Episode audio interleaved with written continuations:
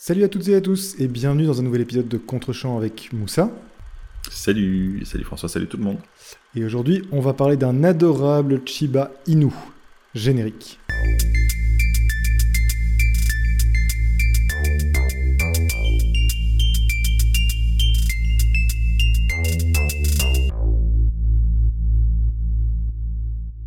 Alors effectivement, on va parler d'un Shiba Inu, même s'il a un rôle un peu, euh, un peu secondaire dans, le film. Enfin, c'est discutable, on verra si on arrive à l'aborder pendant le podcast, mais donc j'ai demandé à François de regarder Sword of the Stranger, un film d'animation japonais de 2007. Alors je vais me risquer à donner le titre en, japonais, euh, mais je ne le ferai qu'une seule fois. Attention, ne reproduisez pas cette cascade chez vous. Euh, Sutorenja Muko Hadan. Très impressionnant. tu, m'as peut-être dit, tu m'as peut-être, euh, peut-être moqué de moi euh, en en utilisant de vertes insultes. J'en ai aucune idée puisque je ne parle pas du tout japonais, donc je te fais confiance. Euh, euh, fais-moi confiance et, fais confiance à Wikipédia. Je le regrette C'est donc un film d'animation de type Jidaigeki, c'est-à-dire un film donc mettant en scène des personnages dans un cadre médiéval avec des combats d'épée héroïques, même si le côté héroïque est un peu à nuancer dans ce film. donc ce film, qu'est-ce qu'il raconte? Il met en scène le personnage de Kotaru, un enfant qui fuit un euh, temple qui se fait attaquer par des mercenaires en compagnie de son chien, donc notre fameux Shiba Inu, qui s'appelle Tobimaru. Il est censé se réfugier dans un autre temple, mais doit faire le voyage tout seul. Il reste donc pourchassé pour des raisons obscures par une milice de mercenaires chinois qui œuvrent pour un seigneur local. On n'en sait pas plus au début du film et donc je ne vais pas m'étaler davantage là-dessus. Kotaro rencontre en chemin Nanashi, ce que l'on traduit en fait littéralement par sans nom euh, en japonais parce que ce personnage n'a évidemment pas de nom, c'est un anonyme qui protège euh, Kotaru alors que celui-ci se fait attaquer encore une fois par des mercenaires. Après avoir été sauvé, euh, Kotaru engage Nanashi, qui s'avère être un épéiste absolument brillant, pour l'amener à bon port. Voilà le pitch du film. C'est un film qui a été facile à pitcher cette fois-ci et c'est un élément important euh, dans cet épisode. J'y reviendrai euh, ou peut-être que tu y reviendras toi euh, quand tu prendras la parole. Je ne vais pas en dire plus. Je te laisse sur ces belles paroles prendre le relais. François, qu'as-tu pensé de Sword of the Stranger? Eh bien, j'ai plutôt passé un bon moment euh, devant le premier film d'animation du podcast. Donc, euh, je n'avais jamais entendu parler de, de, ce film, de ce long métrage donc euh, de 2010, 2007, pardon. et la première chose bah, à noter, c'est évidemment ça, ça, saute un peu aux yeux, mais c'est la qualité d'animation. Mm-hmm. Le film est, à mon sens, essentiellement euh, remarquable pour la qualité de la chorégraphie de ses combats et pour la mise en scène de ses combats.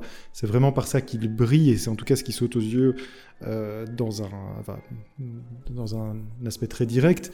Euh, c'est effectivement ces combats chorégraphiés et la qualité de, de, mise en scène. Alors on parle à la fois de découpage mais aussi d'animation, de montage. Il y a vraiment un soin très particulier qui est apporté à ces éléments euh, de violence assez graphique euh, et assez importante qui surgissent au sein d'un récit qui peut, mais qui, est, qui prend le temps de se poser, qui est parfois relativement lent et qui est donc interrompu euh, régulièrement par ces moments assez impressionnants, je dois dire. Et donc en ça, c'est avant tout par ça que le film se, dénote dans, un, dans une première analyse en tout cas.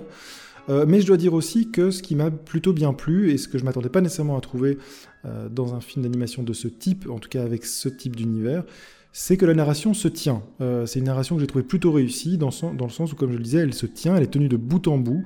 Il y a une fluidité du récit qui n'est pas si simple à obtenir, d'autant plus, et c'est ça qui est assez étonnant, c'est que pendant les peut-être deux tiers du film, les protagonistes, donc à savoir le, jeune garçon, son adorable Chiba Inu et le vagabond qui, leur sert de protection, ne sont en fait pas tellement des protagonistes, ils sont relativement passifs dans l'action et ils sont plutôt... Tout à fait. Ils, évoluent euh, presque sans avoir conscience de ce qui se joue autour d'eux par les deux factions, puisqu'il y a deux factions qui cherchent à leur mettre euh, la main dessus. Euh, une faction de, samouraï au service d'un seigneur euh, japonais, et de l'autre côté, une milice chinoise. Euh, tu auras peut-être l'occasion de revenir sur ce contexte, mais voilà, donc deux factions qui vont d'ailleurs se, mettre des bâtons dans les, roues euh, mutuellement, qui vont essayer de se, doubler, etc. Et donc il y, a, des choses qui se jouent en, entre ces deux factions, qui vont tenter d'être les premiers, la première à mettre la main sur, sur les protagonistes, qui, voilà, qui évoluent pendant toute une partie du récit presque sans savoir ce qui se trame autour d'eux. Euh... D'ailleurs, je me permets de t'interrompre. Oui. Est-ce qu'à la fin, on sait exactement ce qu'ils leur veulent? Enfin, s'il y a une des factions dont on sait, mais en, fin de compte, est-ce qu'on sait vraiment ce qu'ils leur veulent? Mais pas vraiment, en fait. Ils ont leurs propres objectifs, et, euh, et c'est ça qui est assez qui est assez étonnant parce que j'aurais tendance, moi, à pointer ça comme une faiblesse dans d'autres films. C'est-à-dire que le, la passivité des personnages, c'est quelque chose que j'aurais tendance à pointer comme une faiblesse d'écriture. Et en fait, ici, assez étonnamment, euh, on suit le parcours de, euh, des, deux ou trois héros sans jamais s'en étonner. Et, c'est notamment, je pense, grâce au fait que la réalisation euh, s'attarde aussi sur les deux factions. C'est-à-dire qu'on on creuse progressivement l'identité et, alors peut-être pas les objectifs précis, mais en tout cas les différences entre ces deux factions. Il y a des choses assez étonnantes qui ressortent. On voit qu'elles sont très différentes, euh, ne serait-ce que de nationalité hein, euh, et de, de, de culture.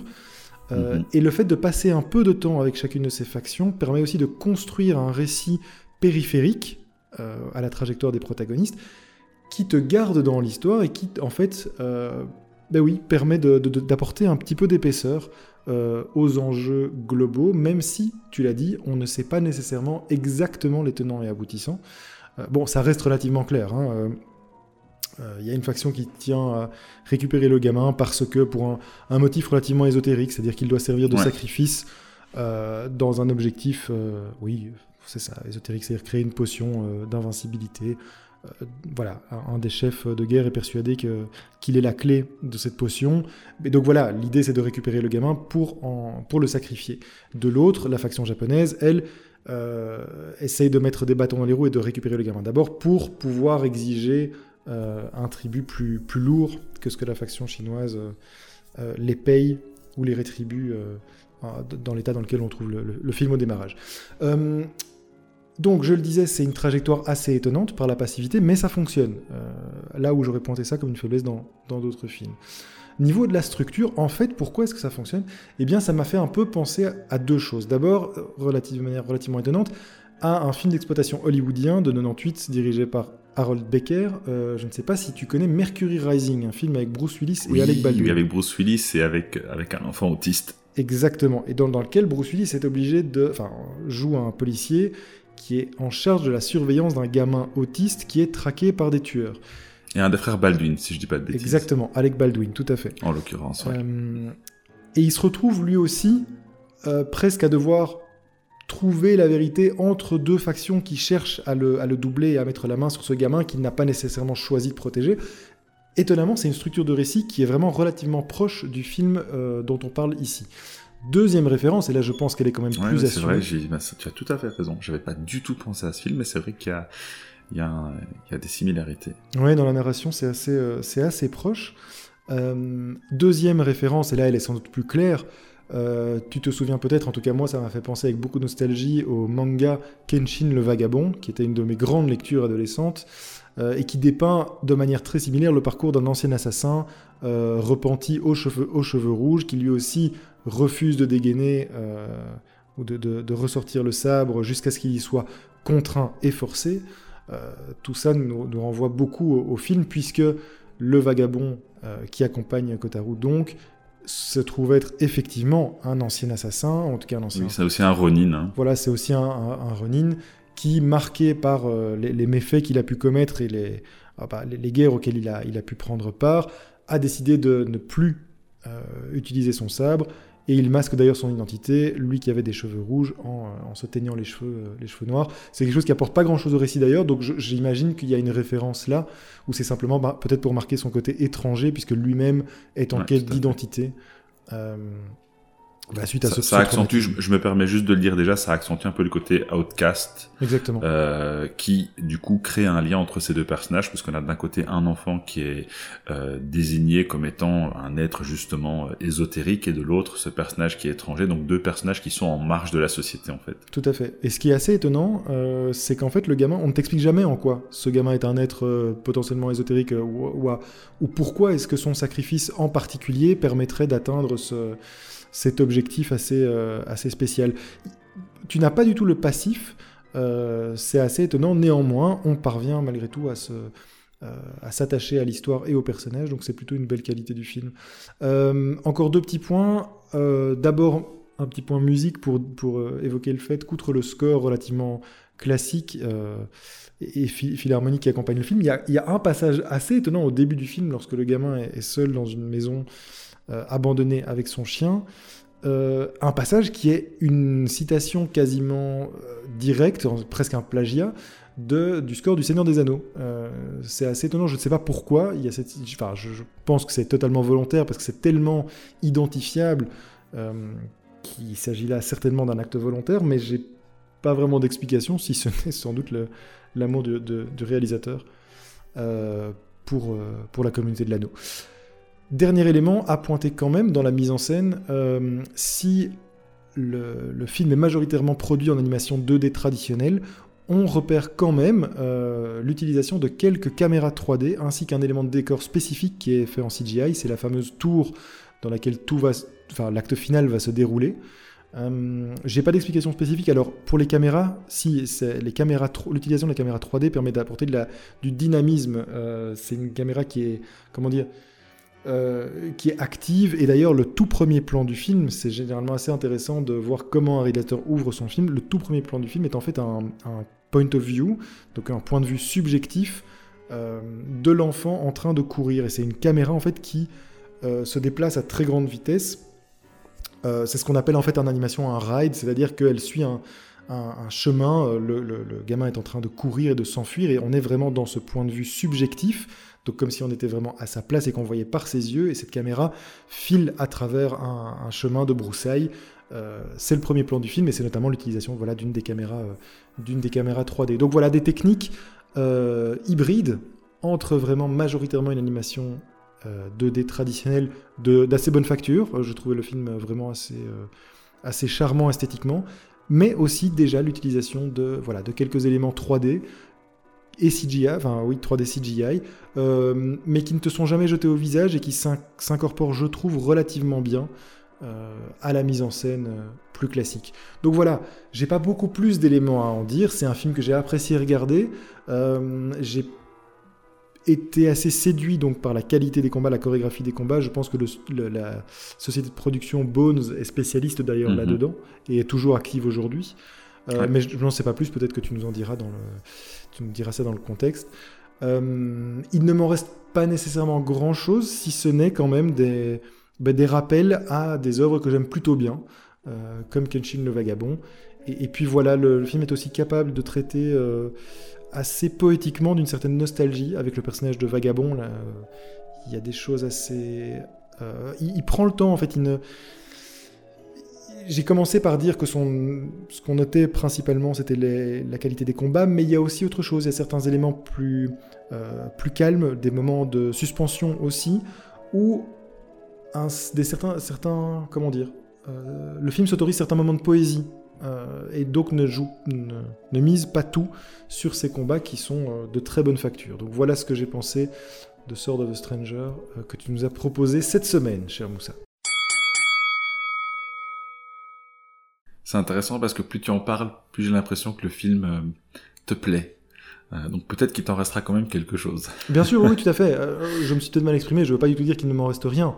Non, non, j'ai bien me compris, mais je- suis plutôt, j'aurais plutôt tendance à me mettre de son côté plutôt qu'à le critiquer. C'est, j'ai passé un bon moment. Euh, je me suis interrogé effectivement juste après sur la- la- les raisons qui t'ont poussé à me proposer le film. Euh, mais je dois dire que, en effet, en essayant de mettre quelques éléments sur papier pour pour cette petite chronique, euh, ben, je me suis rendu compte qu'il reste quand même quelques éléments assez positifs et plutôt plutôt plaisants. C'est intéressant parce qu'effectivement, à première vue, c'est un film qui paye pas de mine. Mhm. Euh, et, et, en fait, plus on y pense et euh, plus on y trouve des qualités. C'est vraiment aussi le, le sentiment que j'ai eu. Alors, euh, tout d'abord, euh, pourquoi est-ce que j'ai voulu te montrer ce film? Euh, Bon, j'ai essayé de caser un truc d'arts martiaux dans chaque dizaine de ce podcast depuis le début, mais je voulais faire autre chose pour cette dizaine, et donc j'ai opté pour un film d'animation. Mais même en choisissant de l'animation, je voulais pas aller dans quelque chose de ben, de plus attendu, hein, pas prendre du Ghibli, d'autant que je maîtrise pas du tout euh, bien le, le, Ghibli pour des raisons que je ne vais pas évoquer maintenant. Je voulais pas aller dans du grand classique type euh, Akira, Ghost in the Shell euh, mhm. et autres films éminemment plus complexes, donc je voulais autre chose. et enfin, tu l'as dit lors de notre dernier classement, on a quand même fait pas mal de films euh, réflexifs euh, durant ces 50 premiers films, et donc je voulais venir à quelque chose de plus simple, en fait. Vraiment. Quelque chose de simple, mais quelque chose de vraiment efficace. Et je pense que s'il y a bien un film euh, d'animation qui est à la fois assez simple dans sa construction, mais qui est diablement efficace, c'est celui-ci. C'est vraiment un des premiers qui me vient à l'esprit. Euh, pour euh, pour l'anecdote, moi j'ai vu, en fait, j'ai découvert ce film d'abord par le biais d'un euh, classement des meilleurs combats d'animation. Je sais plus pourquoi je suis tombé là-dessus ou si je le cherchais. Euh, et euh, très régulièrement, quand tu vois ce type de classement, eh bien le, le combat final dans Sword of the Stranger figure soit parmi les premiers, si ce n'est qu'il est le premier. et c'est pas surprenant. Je pense qu'on peut se mettre d'accord là-dessus. Ce, ce, combat final est absolument grandiose. En tout cas, moi, je le regarde encore de temps en temps avec plaisir, juste vraiment pour pour en profiter parce que c'est euh, c'est presque du travail d'orfèvre. Absolument, absolument. Et puis avec des aussi, pardon, j'ai oublié de peut-être Vas-y, je t'en prie. Mais euh, ce qui peut-être est, aussi marquant dans ces combats, c'est qu'en fait, euh, les, les, les, combattants sont très différents entre eux. Ouais, tout à fait. On a d'un côté, bien sûr, la brigade de, de, de samouraïs japonais relativement classique, mais ceux qui sont effectivement très intéressants et qui propose la menace la plus tangible, c'est la faction euh, de combattants chinois. D'une part parce qu'ils ont tous une arme et, une technique de combat différente, euh, mais aussi, et c'est quelque chose que tu vois, enfin que moi j'ai peu vu dans ce type de récit, c'est que tu découvres des spécificités, notamment le fait qu'ils se droguent.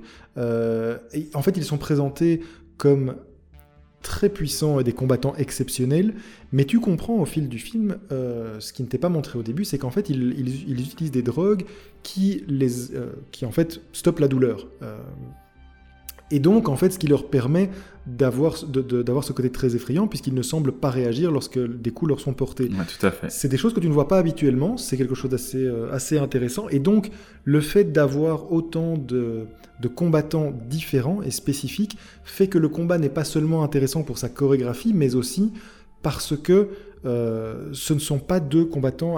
Systématiquement, les combats se font de manière euh, non pas euh, symétrique, mais asymétrique. Les, on a un combattant avec une lance, un combattant avec deux, petits couteaux, un combattant qui, qui, va utiliser plutôt un arc à flèche, une arme à distance, là où euh, d'autres vont utiliser euh, des pioches, enfin ce genre de choses.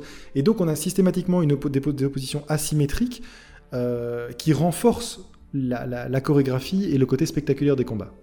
Je tiens à préciser à ce stade du podcast que François m'avait dit qu'il n'aurait pas grand chose à dire. Voilà. Euh, c'est vrai. Je, j'en suis navré. J'en suis navré. Excuse-moi, je te laisse la parole. non, non, mais c'est très bien, c'est très bien. Mais de toute façon, je, savais que tu allais dire beaucoup de choses. Parce qu'il y a quand même pas mal de choses à dire euh, sur ce film. Mais je vais revenir sur l'animation dans un instant si tu veux bien. Euh, je veux d'abord m'attarder sur le dessin. le dessin en termes de character design est assez classique. D'accord, les personnages, voilà, il n'y a, a, a, pas un style de dessin qui est particulièrement étonnant comme on pourrait le voir dans des œuvres plus connus comme bah, One Piece, hein, qui a un dessin mhm. assez caractéristique, ou euh, JoJo's Bizarre Adventure. On est vraiment dans quelque chose de d'assez classique et qui ne, bah, qui ne paye pas de mine, comme je l'ai dit tout à l'heure. En revanche, il y a dans les décors, je trouve quelque chose d'assez joli, en particulier les décors en extérieur, euh, qui euh, dépeignent l'époque. Donc en fait, euh, alors ça c'est la différence avec Kenshin, même s'il y a effectivement des, similarités, c'est que ça se déroule quelques siècles avant, durant l'époque Sengoku, donc on est 15-16e siècle. alors je suis pas du tout un spécialiste, mais pour autant que je sache, c'est une époque donc de grande instabilité, avec ben, toutes les les autorités qui, qui, qui s'effondrent, et c'est vraiment une période de transition entre une époque médiévale telle qu'on peut l'imaginer et telle qu'elle a, je pense, un peu romancée dans ce film, et une époque un peu plus moderne, et c'est aussi une époque marquée par les guerres. Et ça, en fait, les, les factions qui s'affrontent, ça représente absolument ce contexte-là. Mhm. Euh, et c'est pour ça que finalement, leurs objectifs euh, ultimes ont peu d'importance. Euh, la seule fonction de ces factions-là dans le film, c'est de nous dépeindre ce contexte guerrier. Mais ce n'est pas le récit du film, ça aussi je vais y revenir dans un instant. Et donc, les décors nous représentent bien euh, cette époque-là, avec des bâtiments qui sont globalement euh, ruraux, délabrés, et avec des, des arrière-plans qui ressemblent presque à des tableaux d'aquarelle. Je trouve ça particulièrement joli. lors du premier visionnage, c'est pas forcément quelque chose que j'avais remarqué, mais en revoyant le film, c'est vraiment quelque chose qui m'a euh, davantage interpellé. Je sais pas si ça, ça c'est quelque chose qui a attiré ton attention, mais moi je trouvais ça particulièrement joli et surtout ça nous change, ça nous change encore une fois de ce qui est plus attendu. Mhm. euh, hein, parce que comme je dis, quand, quand on pense animation, ben on pense à des films comme Your Name euh, et l'autre du même du même réalisateur qui ne me revient plus, qui est plus récent, ou alors à des classiques comme Akira, Ghost in the Shell et compagnie. Donc à, à quelque chose qui est plus de l'ordre de la nature presque immaculée, ou alors euh, du, du, cyberpunk, du dystopique, etc. Ici, on est vraiment dans quelque chose de beaucoup plus... Euh, euh, j'ai le mot en anglais, de plus terre à terre, voilà, littéralement d'ailleurs. On est quelque chose de beaucoup plus terre à terre, mhm. et ça correspond très bien au récit, euh, parce que le récit, est, euh, là encore une fois, même s'il y a une dimension un peu ésotérique, elle, relève davantage dans ce film de la superstition quand on écoute les personnages que de quelque chose de vraiment surnaturel. on n'est pas dans le surnaturel, on est dans un récit qui en plus d'être crédible est assez réaliste finalement, euh, et un récit en plus qui est original. Ça aussi, alors non pas que les adaptations ou les suites soient forcément problématiques, mais ça fait du bien d'avoir un, un, film d'animation qui est original, et c'est aussi un peu la qualité des, des films qui sont sortis ces dernières années qui ont euh, qui ont franchi les, frontières japonaises pour avoir vraiment une grande notoriété. Euh, alors en Europe, ça c'est pas étonnant, mais aussi euh, aux États-Unis, comme Your Name notamment que j'ai cité il y a un instant. donc ce récit, en plus d'être original et réaliste, il met en scène ce que je pense être le, cœur du film, une histoire d'amitié.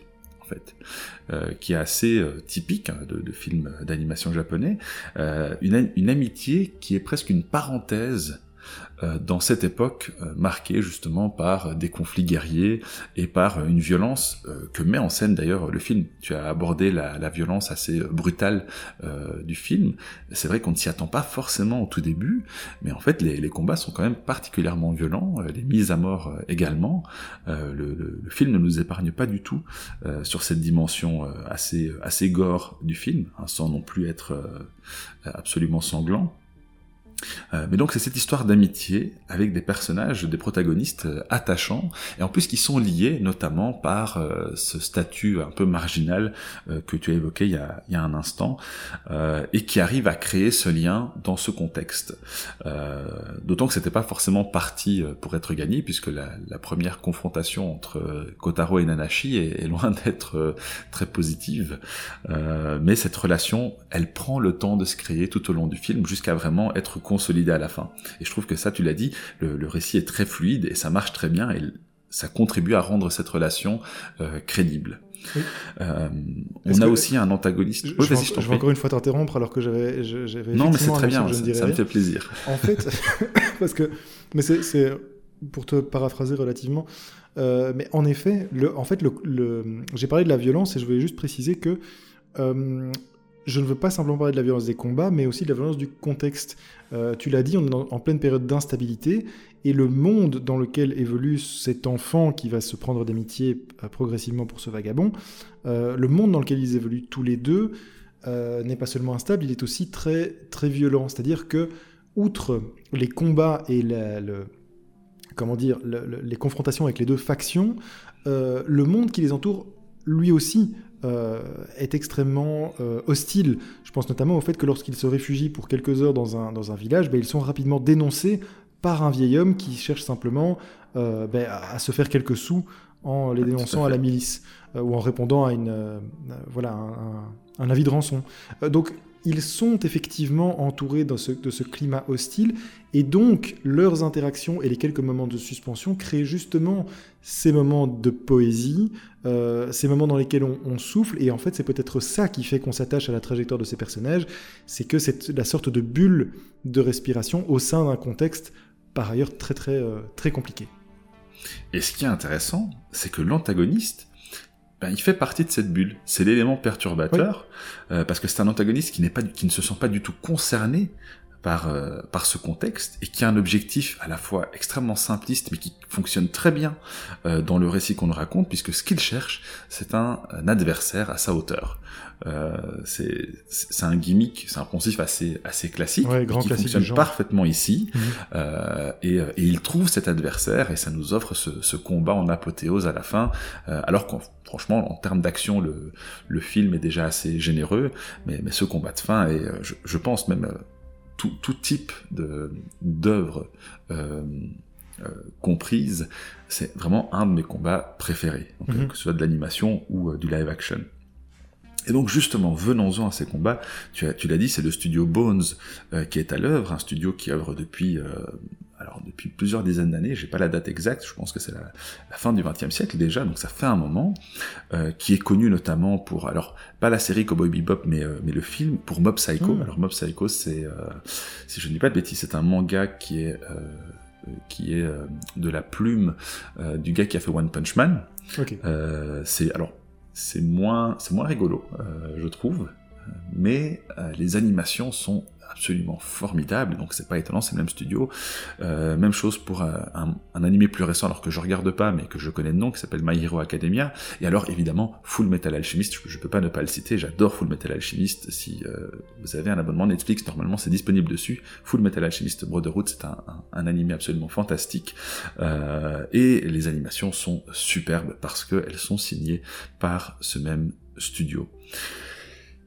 Et ce qui est absolument bluffant dans ces combats, et tu as utilisé pas mal de termes qui, euh, qui me font énormément plaisir, parce que tu l'as, bien compris, c'est qu'il y a une, dimension cinématographique pardon, dans ces combats. Tu as parlé de chorégraphie, tu as parlé de découpage. Alors ce sont des, des termes qu'on utilise généralement pour, euh, pour, pour, des films live action. N'oublions pas que parle ici de dessin, mais il y a un regard qui est très cinématographique sur les combats, euh, qui les rendent dynamiques, qui les rendent organiques. On, sent la puissance des coups, euh, la, caméra qui vibre lors des chocs, euh, les, plans qui varient dans leur rythme, que ce soit pour montrer le, pied qui s'avance lentement d'un personnage qui s'apprête à attaquer, avant de, nous montrer ce personnage qui court à toute vitesse avec avec cet effet de, vélocité qui bah, qui rend la menace réelle, et ensuite le, le changement de, plan entre guillemets, hein, parce qu'il n'y a pas vraiment de, de caméra.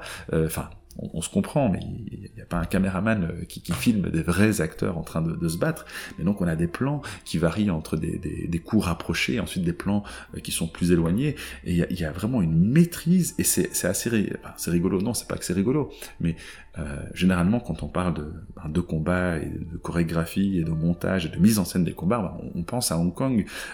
les, Japonais, de manière générale, pour autant que, pour, ce que je connais, encore une fois, je suis pas un spécialiste, mais ne maîtrisent pas aussi bien par contre, lorsqu'on passe à l'animation, là, c'est vraiment, euh, c'est, du pain béni. Là, c'est absolument magnifique ce qu'ils arrivent à faire dans ce dessin animé.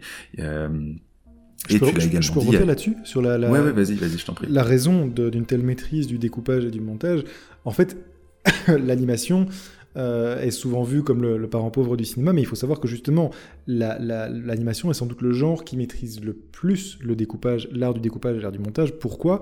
Parce que l'animation, systématiquement, passe par l'étape de storyboard.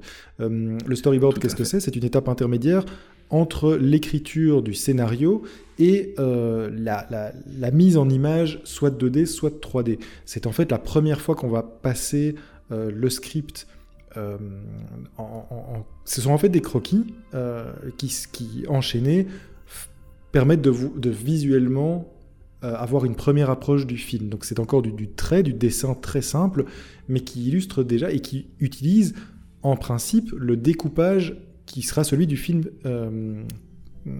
finalisé.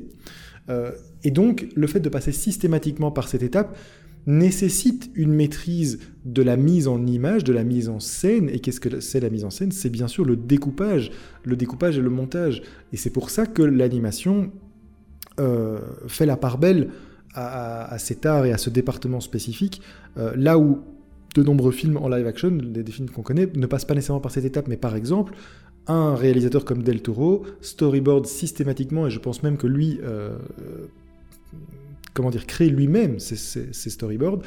Raison pour laquelle, souvent, des films, on peut noter que les films de Del Toro possèdent souvent un découpage vraiment petits oignons, une science du montage et une science du découpage que tu ne retrouves pas nécessairement dans d'autres films live action. Mais donc voilà, c'est une des grandes qualités de l'animation, c'est de passer par cette étape de storyboard et donc d'avoir cette science visuelle. Ce n'est pas étonnant de retrouver ça dans des, dans des films d'animation parce que c'est vraiment une étape cruciale de leur processus de fabrication. Tout à fait. Et donc on a ici avec euh, le studio Bones je pense, un des plus dignes représentants de, ben, de cet art, parce que c'est vraiment de ça qu'il s'agit, avec un travail, comme je l'ai dit tout à l'heure, un travail d'orfèvre. Euh, la seule chose que je peux vous conseiller, c'est de ne pas faire la même erreur que moi et de commencer par découvrir le film par le biais de son combat final, mais de vraiment se laisser emporter par le récit, parce que cette, cette fin, euh, c'est vraiment la cerise sur le gâteau, en fait. Un, dernier mot euh, sur le, ben, le réalisateur, euh, Masahiro Ando, en fait, qui est pas très connu. il n'a pas fait énormément de, de films, il n'a pas, pas réalisé beaucoup en, en tout cas, mais il a travaillé sur énormément euh, d'œuvres connues, ben, notamment des, des, Full Metal Alchemist, où il a travaillé dans l'animation, euh, sur aussi du euh, Evangelion et, et d'autres.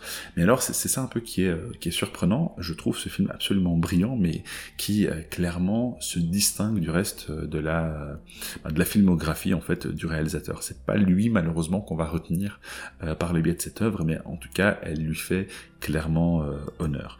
Et donc voilà, c'est un film, comme je l'ai dit, qui, qui a pas, de prime abord ne paye pas de mine. C'est pas un film dont, on se dit qu'on va, on va retenir énormément de choses. Euh, et pourtant, je trouve que c'est un euh, superbe film d'animation euh, qui, qui, sert de, très très belle vitrine tant au studio ben, qu'au genre, tout simplement. Et, et ben, je suis ravi qu'il t'ait plu. Il gagne à être connu. Merci Moussa pour la proposition. Et euh, eh bien, écoute, euh, euh, sur ces belles paroles, je te propose de nous annoncer quel sera le film que tu nous proposeras la semaine prochaine. Eh bien, tu as essayé de me prendre au dépourvu et tu as bien failli réussir, mais finalement, je me souviens de ce que j'ai préparé pour la semaine prochaine. Bien essayé, camarade. on va regarder In Bruges, le film de Martin McDonough, euh, avec notamment euh, Colin Farrell, c'est le réalisateur du, film actuellement en salle, euh, The Banshees of Inisherin, qui est en train, à l'heure où on parle, de récolter quelques prix, notamment au Golden Globe. Et avec un casting totalement similaire. C'est absolument similaire, c'est les deux mêmes acteurs. Hein, ah c'est... Oh, Colin, Colin, Farrell et Brendan Gleeson. Effectivement, on va retrouver ce duo, mais donc dans leur première collaboration dans un film dépressif c'est très Ça fait mais très drôle. J'ai envie de voir le film, donc c'est l'occasion rêver. Qui se situe d'ailleurs en Belgique. Euh, le hasard fait bien les choses et on reconnaît particulièrement bien la ville de Bruges dans laquelle Colin Farrell, je l'évoquerai dans le prochain podcast, s'est apparemment ennuyé à mourir et a fait une grosse dépression pendant le tournage du film. Euh, je ne vous en dis pas plus, mais euh, voilà. J'ai mon pitch de lancement. Exactement. Euh, très bien. Eh bien, écoute, merci encore une fois pour ce podcast qui devait être plus court que d'habitude. Bah oui, j'avais vraiment rien à dire, comme vous l'avez entendu. et donc, ben, on vous dit à la prochaine pour un film dépressif. Salut tout le monde, merci Moussa. Salut.